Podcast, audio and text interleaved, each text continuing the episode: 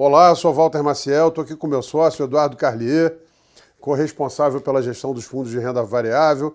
É, Edu, nós começamos o ano aí já com um cenário bastante é, interessante, com muitos é, debates sobre como que a inflação iria afetar os resultados das empresas, com um ano eleitoral. A gente vinha com uma tese aí no final do ano passado de que varejo brasileiro ia sofrer muito, é, especialmente por causa do poder de compra né, das classes C e D. É, e aí o Putin resolve invadir a Ucrânia e torna tudo ainda mais é, complexo e também mais interessante do ponto de vista de oportunidade. Como é que você está enxergando é, é, os efeitos né, da economia global é, e da economia brasileira né, do ponto de vista setorial? Como é que a gente está é, operando os fundos e que oportunidades você está enxergando? Olha, Walter, assim, os desafios não cessam, né? Eu acho que, uh, infelizmente, a gente estava trabalhando em tentar capturar, olhando para frente, quando a gente ia ver o pico do, da taxa de juros e a pico, o pico de inflação. Isso foi postergado naturalmente, então a gente potencializou um pouco do cenário do que a gente viu no final do ano passado, né? Então acho que a, a grande somatória disso é um cenário ainda pior para as empresas que têm uma correlação com inflação e custo em commodities e melhor até para quem tem uma exposição de commodities. Então a cabeça estratégica ela não muda muito, mas acho que a, a, equação ela fica um pouquinho mais interessante, né? ela fica um pouquinho mais complexa, eu acho que é o melhor jeito de falar. Porque em algum momento o nível de petróleo que a gente está vendo, ela começa a começa a jogar um pouco contra na própria demanda, olhando o médio e longo prazo. Então, se a gente começar a falar em cenários potencializados de petróleo para cima, eu acho que a gente entra num cenário mais potencializado recessivo. Então, acho que a, o mínimo múltiplo comum, que é mais inflacionário, mais recessivo, ele toma um grau de dificuldade um pouco maior. Isso não quer tá... dizer. Desculpa te interromper, ah. a gente estava falando agora há pouco, fazendo o nosso podcast é, macro, né? A gente está vendo num primeiro momento né? uma pressão inflacionária muito maior, porque é, preço de energia e de commodities em modo, de modo geral, é, se a gente já achava que estavam em patamar muito alto, agora é, subiram muito né, nos últimos 30 dias, mas ao mesmo tempo isso vai provocar um efeito de menor crescimento no mundo todo. Né? Exatamente, é mais recessivo. Então ele é inflacionário e recessivo ele é uma, uma oportunidade ainda para parcela de commodities na Bolsa, com seus desafios. Está fazendo um podcast no dia seguinte de um anúncio de aumento de gasolina de perto de 20%. Então, esse nível de choque ainda é preocupante para tentar entender os efeitos secundários, olhando o impacto na economia para frente. Mas acho que assim, a cabeça continua a mesma, infelizmente potencializou. Então é muito difícil ainda se animar de uma forma consistente com a parte doméstica da Bolsa. E pelo outro lado, acho que a parte internacional, a parte comoditizada, ainda tem uma oportunidade gigantesca. Com seus desafios. A gente viu como é que a Petrobras sempre estressa na hora da discussão do modelo de, pre de preços dela e, por enquanto, no tem se mostrado sempre que sempre entrega. Então, acho que a oportunidade naqueles calls que a gente tinha, uh, já vinha acompanhando com alguma consistência no passado, como era Petrobras, olhando um pouco mais de perto o Vale do Rio Doce, a gente tem uma exposição em Gerdau muito interessante na, na carteira ainda. Acho que esses plays continuam se beneficiando. Antes de entrar no, no, no, no, no single names, quer dizer, você está dizendo o seguinte, nesse momento você vê como os grandes vencedores são as empresas exportadoras de commodities e os grandes perdedores, os plays mais domésticos, Exatamente. que vão estar enfrentando uma economia mais fraca, e com pressões inflacionárias maiores, não só locais, mas também advindas desse choque do petróleo. Exatamente. É é. Eu acho que o setor que ele fica mais subjúdice é o setor de bancos. Porque a gente viu o impacto da guerra afetando muito o setor bancário, principalmente na Europa, dado uma exposição maior que eles têm à Rússia e dado os impedimentos na, na parte de pagamentos com SWIFT, por exemplo.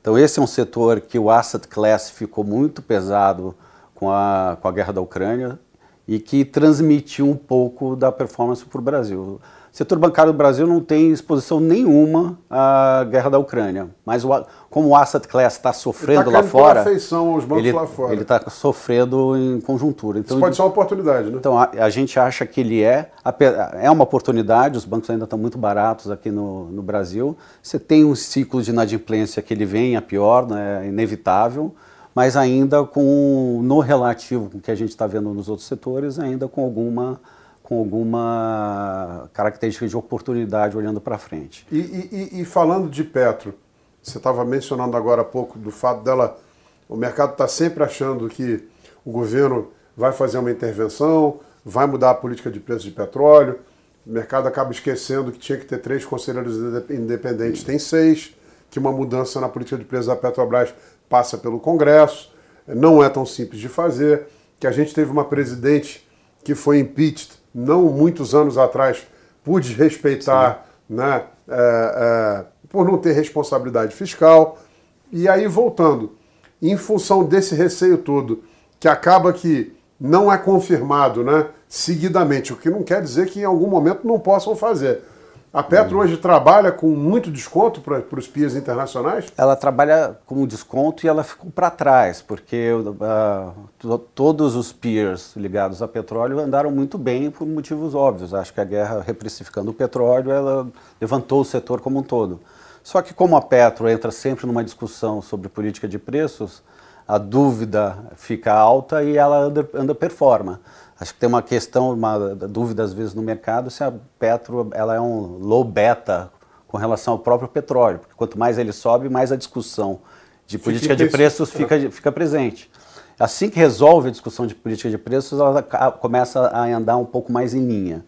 Infelizmente, a gente ainda tem um cenário eleitoral para debater no, com um horizonte de, de um ano, que ficou, dado a guerra, em segunda, ficou no, carro do passageiro nesse momento. Mas acho que ele ainda é relevante para olhar o médio e longo prazo.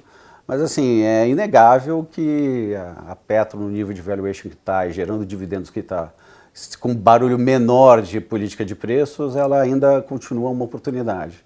Então acho que segue o jogo, mais tensão, o mercado está volátil, requer um pouquinho de cautela na administração como os fundos. Uh, existem oportunidades que devem se materializar mais para o segundo semestre, na minha cabeça, com relação à parte doméstica.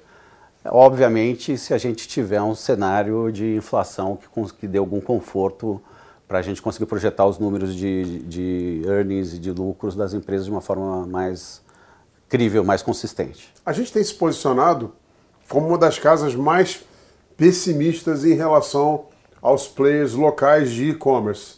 Né? Normalmente no mercado, primeiro ano passado, né, uhum. tinha um fla-flu muito grande de Magalu ou via varejo, a gente acabou que era é, negativo, não de torcer contra, de achar que nenhuma das duas ia conseguir mostrar muito progresso, dado não só a deterioração econômica e também o aumento da inflação, tirando o poder de renda do consumidor, mas também pelo quadro competitivo né, de ameaças de novos entrantes.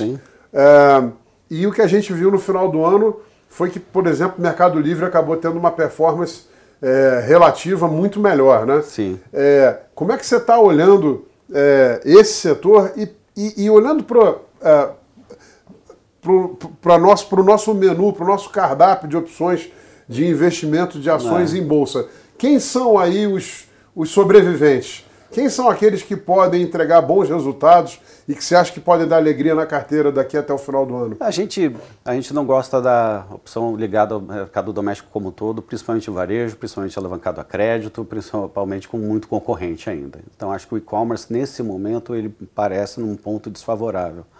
E-commerce mais ligado à loja física, como é o caso das empresas que estão desenvolvendo as plataformas de omnichannel, sofrem muito nesse momento. Então, acho que o mercado tem a lembrança de que tudo bem, a parte digital vai muito bem, mas carrega a parte física que num cenário de economia que a gente está ainda é um drag e deve continuar por muito tempo. Então, quem não tem uma exposição tão pronunciada costuma ser melhor. Então, acho que a preferência por mercado livre ela fica muito clara nesse momento. Mas acho que assim, os sobreviventes do varejo, olhando para frente, são aqueles que conseguem passar preço, têm produtos muito bem definidos, com a concorrência um pouco menos selvagem e existem essas opções. A gente tem isso na carteira também. A Arezo, por exemplo, está conseguindo entregar um resultado espetacular, crescendo gigantescamente em cima de 2019. Teve um pouco de consolidação, comprou outras empresas, mas é um destaque assim violento, é um oásis perto do que está acontecendo na parte doméstica local como um todo. A gente tem uma pequena aposta numa empresa que chama Track and Field também, que é um varejo de nicho que foi amplamente beneficiado pelo momento que a gente está. Mais informalidade no jeito de vestir, mais, uh, mais home office uh, misturado com office, Uh, e, muito, e um público mais de alta renda, né? Público de alta renda. Então eles estão conseguindo crescer a despeito de, do que está acontecendo no varejo. Mas acho que são casos muito específicos que são difíceis de você generalizar para o que está acontecendo na, na parte doméstica como um todo. Então tem sobreviventes. Acho que a gente olha de perto o que está acontecendo com, a, com, as clássicas empresas de qualidade ao longo do tempo. Então a gente gosta um pouco de raio do Brasil. Quem conseguir se beneficiar com a eliminação da concorrência no cenário desse, acho que sai mais forte para frente.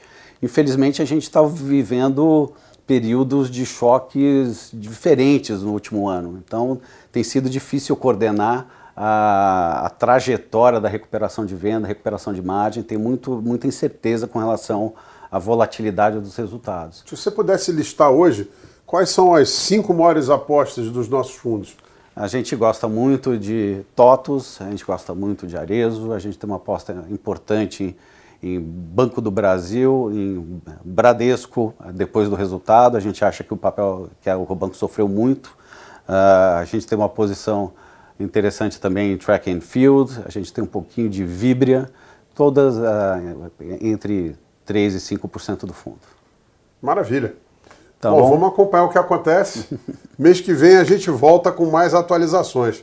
É isso aí, pessoal. Muito obrigado.